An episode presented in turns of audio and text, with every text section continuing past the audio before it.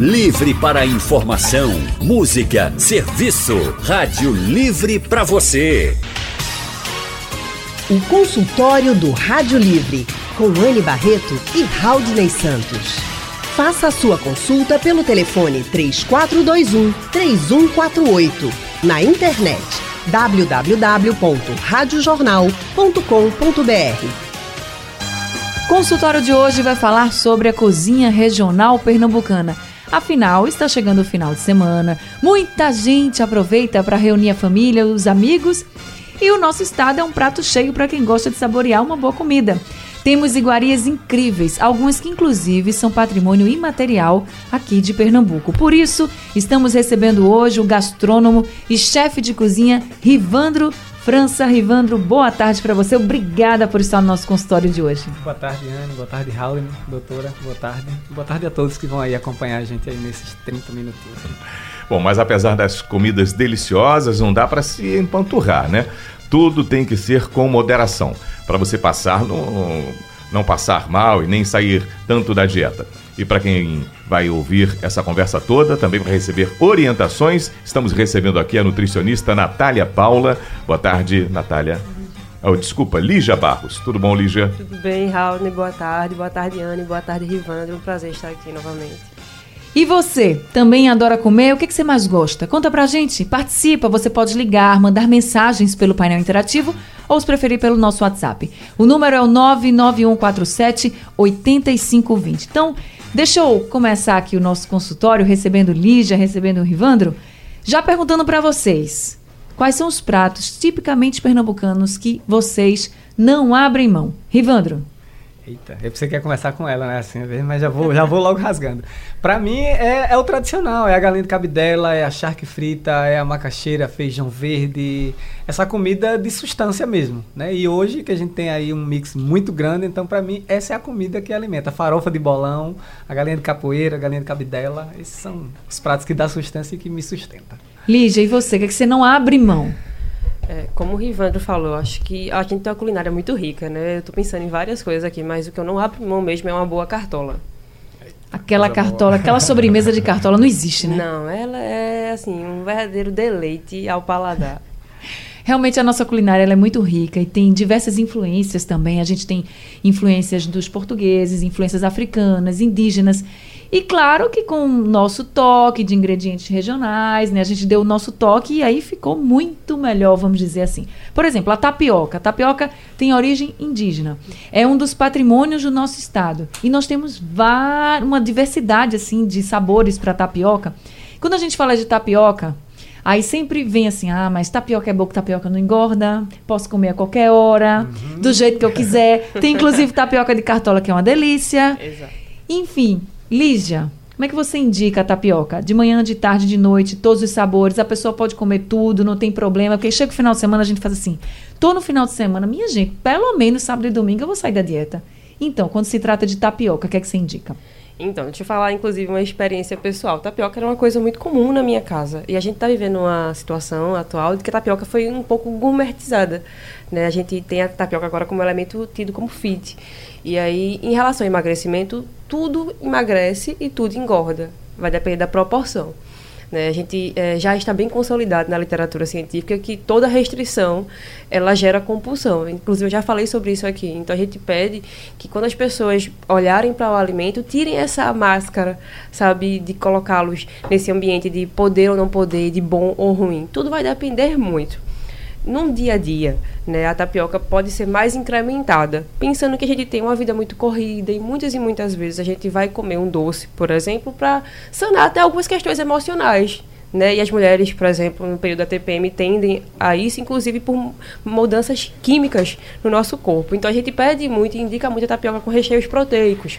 Né, o frango, o próprio queijo coalho, que é muito comum aqui na nossa região. Mas, de maneira geral, a tapioca vai bem e aí o que a gente pede realmente é que você entenda e perceba como é que seu corpo vai lidar com isso. Será que virou um exagero alimentar de fato? Por que você está exagerando, né? Porque vai ter uma causa e consequência nisso. E independente disso, pensar o que é que você quer, como é que aquilo se encaixa no seu dia a dia. E aí, falando bem, ela pode se encaixar em qualquer horário. Tá certo. Chefe, e o senhor? Vamos falar um pouquinho do do seu prato principal. Ele, ele é chefe, ele é gastrônomo, Rivandro, Fran, Rivandro França, mas ele que gosta mesmo de ser chamado de cozinheiro. E tem um restaurante chamado Cozinhando Escondidinho. Esse é o prato principal, prato que as pessoas já vão procurando. O que é que tem nesse escondidinho que faz tanto sucesso? Então, é, o Cozinhando Escondidinho é, é uma junção do primeiro prato que eu comecei, que é o escondidinho, era o primeiro prato quente que a gente fazia, e a casa que era um lugar distante. Então ficou esse trocadilho de Cozinhando Escondidinho. Mas quando as pessoas veem esse nome, já liga e é um dos pratos que se destaca na casa, né? Cozinhando Escondidinho é aquele tradicional do creme da macaxeira ali, manteiguinha de garrafa, alguns não colocam, faz só com a água, bota um toque de leite, a carnezinha de sol desfiada, carne de charque, tem vários sabores. Mas assim, é, é, é muito... É muito Desculpa, é muito usado, é muito, é muito deliciado, é muito aceito o cozinhando escondidinho, porque é uma comida prática, assim, o, o, o escondidinho, tanto de charque quanto de, de carne de sol, é bem prático. Só que aí é aquela coisa, tem gente que, tipo, é, mistura a macaxeira com a água, aí fica aquele sabor de água, não fica aquele sabor concentrado, não bota uma manteiga, aí às vezes fica muito gorduroso, aí tem gente que tem aquela ressalva. Mas um bom escondidinho, feito na medida certa, ele é top e pode ser saudável também, né? Desde que você ali trabalhe a carne direitinho. Eu sempre digo nessa coisa, né, pegando um, um bigu no que a doutora falou, que todas as comidas, apesar que eu uso muito manteiga de garrafa tal, mas se você comer é, aquela comida, por exemplo, se você come um quilo de escondidinho por dia, come só 300 gramas. Você não precisa parar de comer dia nenhum. Assim, eu, eu penso assim, sempre que eu falo para as pessoas. E aí você pode comer todo dia, agora diminui. E aí você vai diminuir carboidratos, vai diminuir sérias coisas. Então, um bom escondidinho feito assim, sabe, qualidade, é, é essencial. Agora o Rivandro parece, Anne, que a genética ajuda, né? Porque o chefe é, é fininho, elegante, né?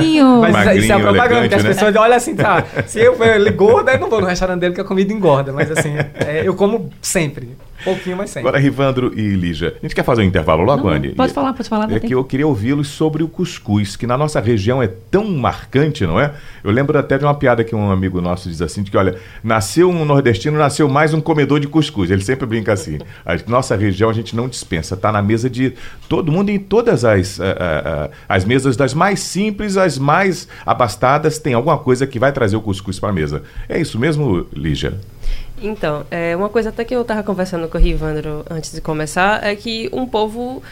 É, a alimentação tem a ver com a cultura de um povo, né? E um povo não pode perder esse laço cultural, tem a ver com as nossas identidades. E é muito importante, inclusive, esse tema hoje aqui no consultório, para que a gente é, reforce com as pessoas a importância né, do, da ideia da família, de como eles entendem os alimentos e como eles lidam com isso. O cuscuz, como o Haltner bem falou, é muito nosso né, é muito incorporado no nosso dia a dia. Existe um mito de que o cuscuz é muito calórico.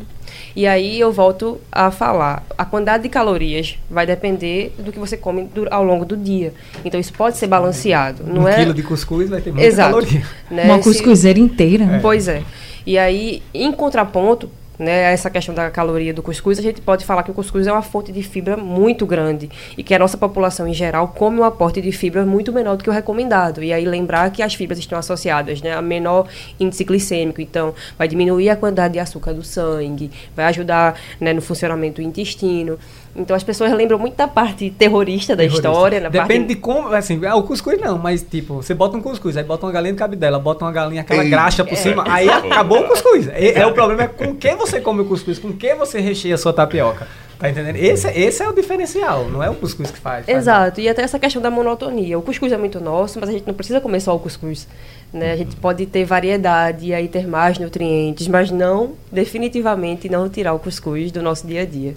Olha, esse consultório hoje está literalmente delicioso e com muitas participações. Deixa eu mandar logo aqui um abraço para Rafael Araújo e Cecília Araújo, também os dois no Facebook aqui participando com a gente. Muita gente também no Facebook participando e você pode participar mandando mensagens pelo Facebook, painel interativo, o nosso WhatsApp, que é o 991478520 ou ligando aqui para o nosso consultório.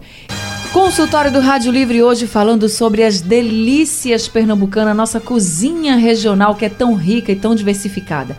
Estamos recebendo o gastrônomo e chefe de cozinha Rivandro França e também a nutricionista Lígia Barros aqui com a gente. Vamos começar já conversando com uma de nossas ouvintes. É a Gorete de Casa Amarela. Gorete, boa tarde para você.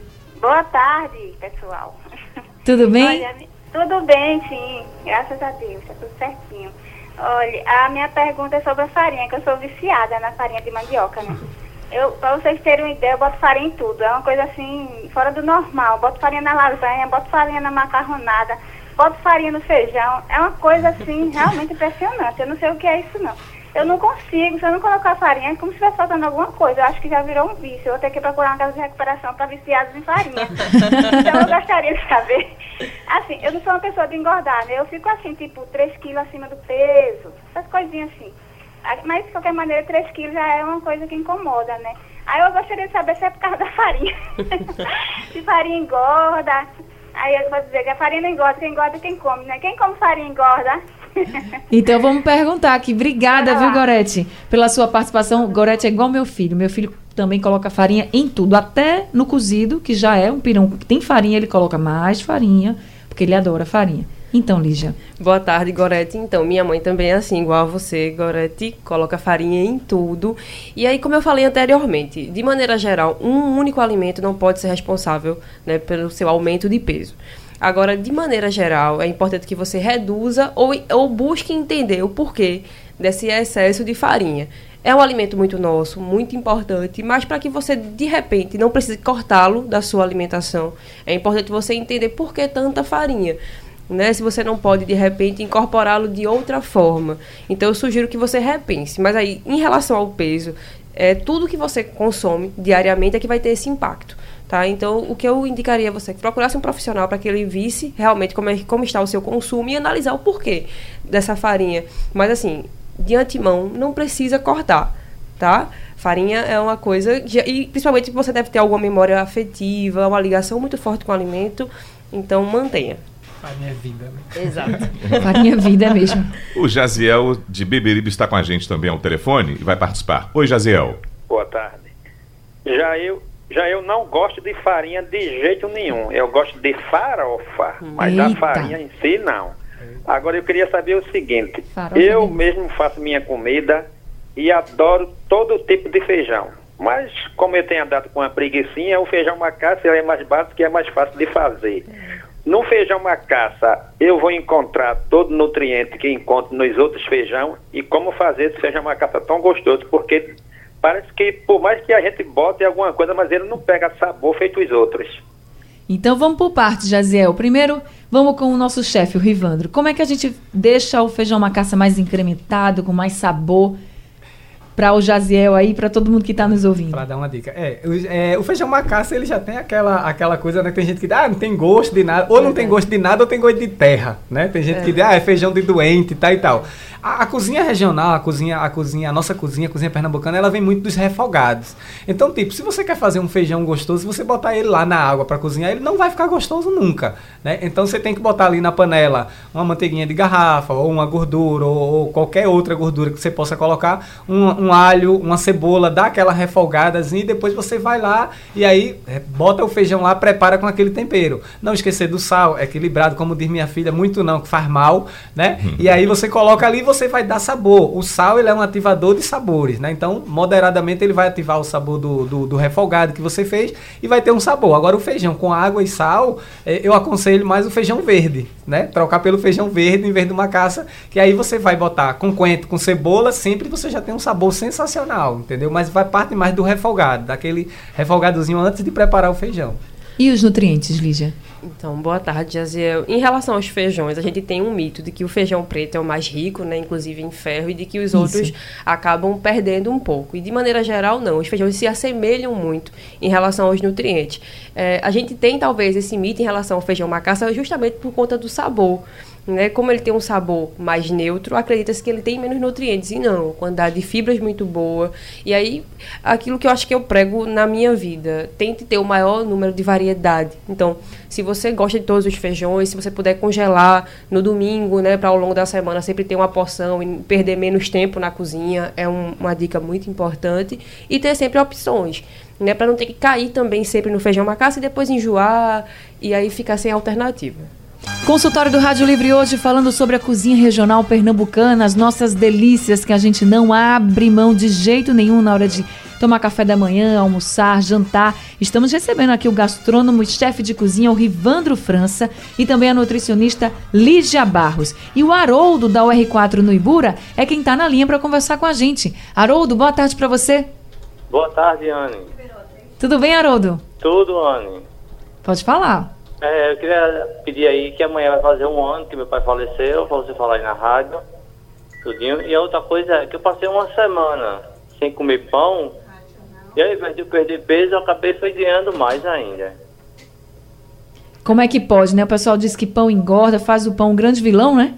E aí você É. vem com um relato desse. Então vamos, vamos tentar explicar aqui com a Lígia. Primeiro, eu lembro bem do seu pai e eu sei que foi realmente uma perda muito grande para toda a família. Lembro Tá muito, muito bem. E eu espero que vocês estejam se recuperando, porque realmente a perda a gente não esquece, a saudade é grande demais, né, Haroldo? Então, força para você e para todos Tá, seus obrigado, irmãos.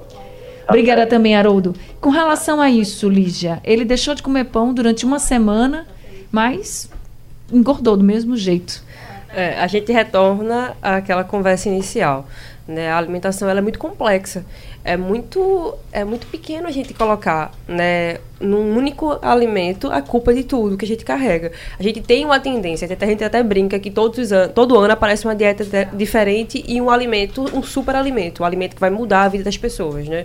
Então, um ano é um chá, outro, outro ano é um grão. E, na verdade, nenhum alimento é vilão ou mocinho. Todos eles podem estar dentro da sua alimentação desde que você esteja balanceado, desde que você entenda o seu comportamento alimentar e como você lida com isso.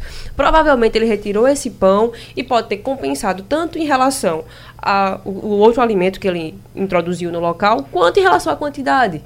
Né? Não adianta ele ter tirado o pão e ter aumentado a quantidade do que ele consumiu. Então vai acabar tendo né, um balanço energético né, positivo e ele não vai perder peso. E aí é aquilo que eu falei anteriormente, que eu acho que é muito importante a gente entender. Sempre que a gente passa muito tempo sem comer, sempre que a gente faz uma restrição, o corpo vai pedir por alimento, é normal.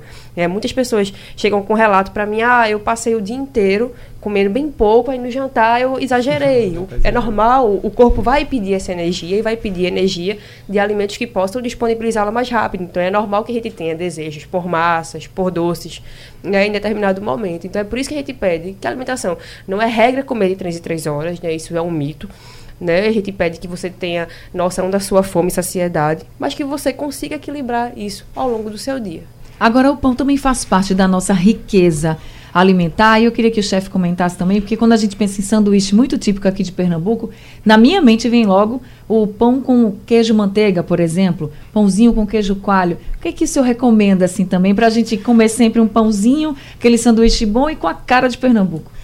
É, né? Tem, tem vários, né? Assim como é, São Paulo tem, tem os dele, tem aquele sanduíche de mortadela que todo mundo Isso. faz e tal. Então aqui a gente tem o queijo coalho, tem o queijo manteiga, né? Que são queijos que são tidos como vilões, né? Assim, ah, o queijo manteiga, você chega a ver ele derretendo assim, pena que engorda. Todo mundo diz pena que engorda. Se você for lá comer uma fatiazinha com o pão ali, ah, vou comer três vezes ao dia, lógico, vai engordar, mas você comer, aí, ah, tem um pão diferenciado, eu vou botar com um pão diferenciado, um pão já sem, sem muito, com alguns ingredientes, com os, os grãos, né, que faz, e deixa um pão gostoso, até eu tava falando com a doutora essa questão, não é a comida sem graça, nutricionista, aí vem, bota aquela, não, não é, hoje em dia você tem como deixar a comida com graça, com, com sabor, um sanduíche, um pão, um queijo coalho, um queijo manteiga, ah, vai assar, por exemplo, hoje você não precisa de uma gordura para assar um queijo coalho, se você comprar uma panelinha daquela tefonada ali, pretinha, ou várias coisas que tem, você bota ali, ele sela tranquilamente. Então, deu uma seladinha, a própria, sabe, ingrediente do queijo já sela ali o queijo.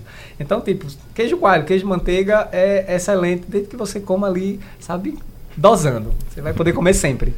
Tá certo. Está com a gente ao telefone o Feliciano de Prazeres. Oi, Feliciano. Boa tarde, prazer em falar com vocês aí, que o programa está excelente. Não estou me querendo aparecer, mas trabalhei no aeroporto de Baradá por mais de dois anos e também na área militar como ajudante nutricionista. Eu quero falar sobre a tapioca e que o, o gastronomista aí oriente um pouco do que eu vou dizer, que eu digo com limitação. A tapioca, por exemplo, é um excelente assim, fazendo comida. Agora acontece que tem pessoas que não têm experiência em fazer tapioca. Ajuda aí, porque faz uma tapioca, fica um grude, grude. Aí lá o coronel chamava engasga gata. Então a tapioca tem a massa tem que ser sequinha para poder sair aquela tapioca bem macia. Agora, o ingrediente pode ser, como já sabemos, né? Originalmente da Índia é coco. Tapioca, conheço, conheço tapioca de coco. Aí eu vou estar botando, é, por exemplo, carne moída, bota queijo, bota presunto, tudo bem. Mas a tapioca é macia e bonita, maravilhosa, quando é feita com a, a massa sequinha. E não molhada. Molhada fica um grude-grude. Muito obrigado, Rádio Jornal do Comércio. Boa tarde. Boa tarde, obrigada também. Então, chefe, como é que faz essa tapioca aí? Bem, bem legal. Mas é isso, né? A, a tapioca ela não tem muito segredo. Ela é, existe uma técnica, né, ali, mas se você fizer é bem básico. É, é aquela é aquela assadeirazinha sequinha, uma massa fininha, deixa ela fininha. O que é que faz esse esse grude, né? Como, como ele falou, o Feliciano. É, Feliciano. Então, Feliciano, o que é que faz essa, essa tapioca ficar grudada? As pessoas fazem a tapioca, abre ela. No momento que você fecha, você faz uma, um vaporzinho ali dentro. Então ela vai ficar bacana. Aí vem joga uma manteiga.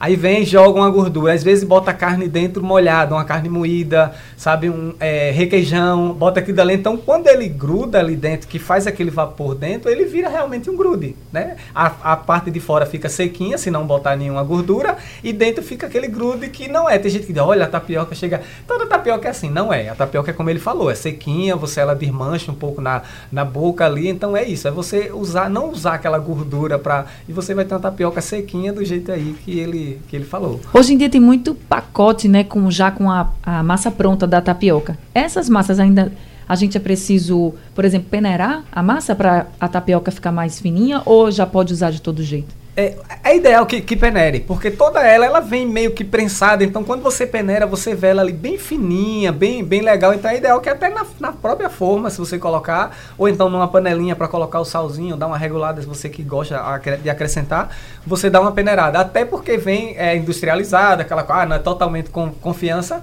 mas pode acontecer aí um imprevisto e na embalagem alguma coisa que você não queira. Então tá certo, ficou a dica aí do chefe. Consultório do Rádio Livre hoje falando sobre a cozinha regional pernambucana Pernambucana, estamos recebendo o chefe de cozinha e gastrônomo Rivandro França e também a nutricionista Lígia Barros. Pelo painel interativo, Miriam Negreiros falou sobre o sarapatel. Ela disse que não abre bom, mão de um bom sarapatel.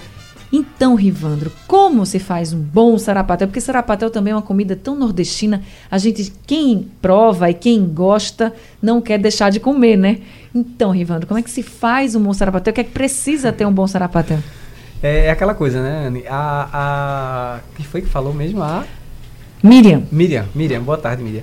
Então, um bom sarapatel, como todos os, a, a, os guisados né, da, da cozinha pernambucana, que quando você fala cozinha pernambucana é guisada, é bode, é sarapatel, é galinha guisada, ele parte de um bom refogado, né? Vem aquele aí, alho ou cebola primeiro. Ah, eu quero um alho dourado, então ele vai primeiro, porque ele dá uma dourada, depois vem a cebola que tem a água. Se você quer dourar o alho, não bota primeiro a cebola, que a cebola vai ter água, não vai dourar o alho. Colocou ali, aí vai, vai vir tomate, vai vir cebola, aquele refogado de mãe, porque é, o sarapatel também é uma comida afetiva, é aquela coisa que você lembra da infância, né? Sarapatel, cuscuz, bolo de rolo, doces em calda, tudo isso é uma comida bem afetiva. Então o sarapatel também é isso, é o bom refogado, ele vai refogando ali aquela verdura, depois um bom sarapatel, a procedência de onde você compra para vir aquelas misturas. Ah, tem, tem um lugar que eu compro que vem mais sangue. Outros vêm mais aqueles pedaços mais assim, fígado, tal. Aí vai do seu gosto. Mas o sangue também, ele tem que ser, assim, é, faz parte para ficar aquele sarapatel escurinho, bem bacana. Fez um bom refogado, acrescenta-se o sarapatel depois de ferver para tirar aquele odor, para tirar aquela sujeira que você chega a ver espumando. Tem gente que diz, ah, essa espuma é porque é o sabor que dá nele e tal e tal. Não.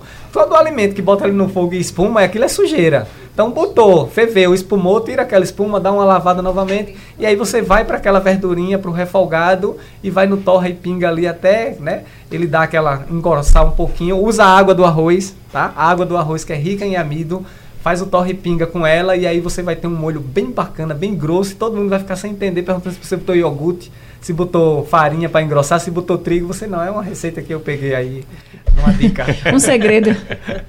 A dica do Rivandro. Muito bem, agora tudo isso, esse aproveitamento da, das, das etapas do que é utilizado, é, Elija, na água, como o Rivandro falou agora, é aconselhável ser feito, porque ela está cheia de nutrientes, não é isso? Isso. É, os caldos, as sopas, né, são muito ricas. É por isso que a gente tem, né, aquela história de que a canja ajuda na, nas gripes, nos resfriados. Justamente porque é o líquido que fica concentrado. Então, a água do arroz, né, como Evandro é, é, falou aqui também, Evandro falou sobre a água do coentro. Então, toda, todo o líquido que vai sobrar vai extrair os nutrientes. Então, super importante a utilização. É uma coisa que eu observo, os cozinheiros nos restaurantes passam seis horas fazendo um fundo, uma água com sabor num caldo. Aí joga a água do coentro fora, joga a água do feijão fora, a água do arroz fora. Tudo isso fora uma água cheia de nutrientes que pode ser reaproveitado e ter um engrossar, ter um encorpar naturalmente. Agora, o José Antônio pelo Facebook está dizendo que está é, tá em Santo André, ABC Paulista, e por lá o que é muito comum é pastel, caldo de cana, na, e nas feirinhas ele disse que é uma alimentação preferida. Aí até disse, manda um alô para o pessoal de Glória do Goitá, beijo para o pessoal de Glória do Goitá. Então a gente aqui falando da culinária pernambucana e ele falando que ele encontra muito lá também em São Paulo.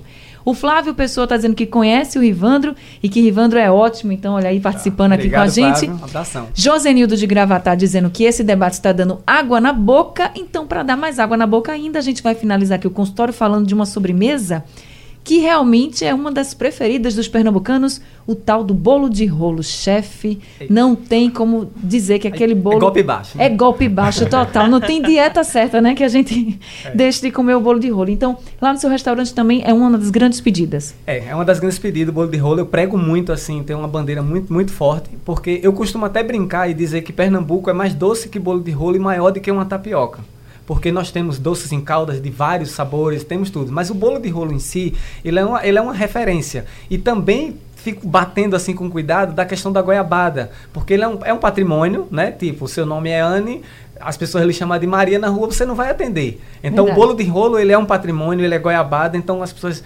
sabe, é, ter cuidado nos sabores que andam fazendo, porque o turista pega um de menta, com, aí chega lá fora, ó, isso aqui é a bandeira de Pernambuco, de chocomenta, então não é. Então tem que ter cuidado de ter, fazer aquela sobremesa encorpada, mas o bolo de rolo em si, ele com, com goiabada, ele com queijo, ele com. Assim, eu faço muitas misturas lá com brigadeiro, com gengibre é, um brigadeirozinho e a fatia de bolo de rolo de lado. Fritar ele com páprica em cima, dar um toque apimentado. Então, assim, é, eu tenho. A gente tem uma, uma produção, uma parceria com a produção, até o que eu estava falando, que mudou a vida das pessoas. É, é, esse casal que mudou a vida deles quando eles começaram a fazer esse bolo de rolo. Então, eles ficaram mais unidos. E aí eu comecei a usar lá no restaurante, fazer várias sobremesas e assim, super indico. Ah, que delícia. Tá certo. Lígia, Tá liberado o bolo de rolo, nem que seja um pedacinho? Tá, tá liberado sim. a gente precisa honrar a nossa cultura açucareira, né? A gente precisa levar esse patrimônio material cada vez mais para fora. E aí, lembrando sempre, minha gente, da, da parcimônia, do cuidado na alimentação, né? Sem restringir os alimentos. Tá certo, então vamos ser felizes, gente. Vamos comer, claro, com parcimônia, com tranquilidade, sem exagerar muito, mas também fazendo jus à nossa culinária que é tão rica, tão deliciosa. Por falar nisso, o Rivandro França, ele é chefe de cozinha e ele tem um restaurante Cozinhando Escondidinho lá em Casa Amarela, fica na Rua Conselheiro Perete, Rua é Conselheiro Perete, número 70. Número 70. O telefone de lá é o 996993924 para quem quiser conhecer e provar umas delícias aí feitas pelo nosso chefe Rivandro França. Muito obrigada, viu, Ivandro, por estar aqui com a gente. Obrigado, Anne. Obrigado, Raul. É um prazer e vamos, vamos embora. É levar essa cultura nordestina na comida. E para quem quiser mais orientações, também a nutricionista Lígia Barros, o Instagram dela é Lígia Barros Nutri, você entra lá, entre em contato com a Lígia, ela vai te dar também muitas orientações. Lígia, muito obrigada também e sejam sempre muito bem-vindos os dois aqui no nosso consultório. Obrigada, Ania, obrigada, Raul, um prazer, Ivandro. Sugestão ou comentário sobre o programa que você acaba de ouvir, envie para o e-mail ouvinte@radiojornal.com.br ou para o endereço Rua do Lima 250, Santo Amaro, Recife, Pernambuco.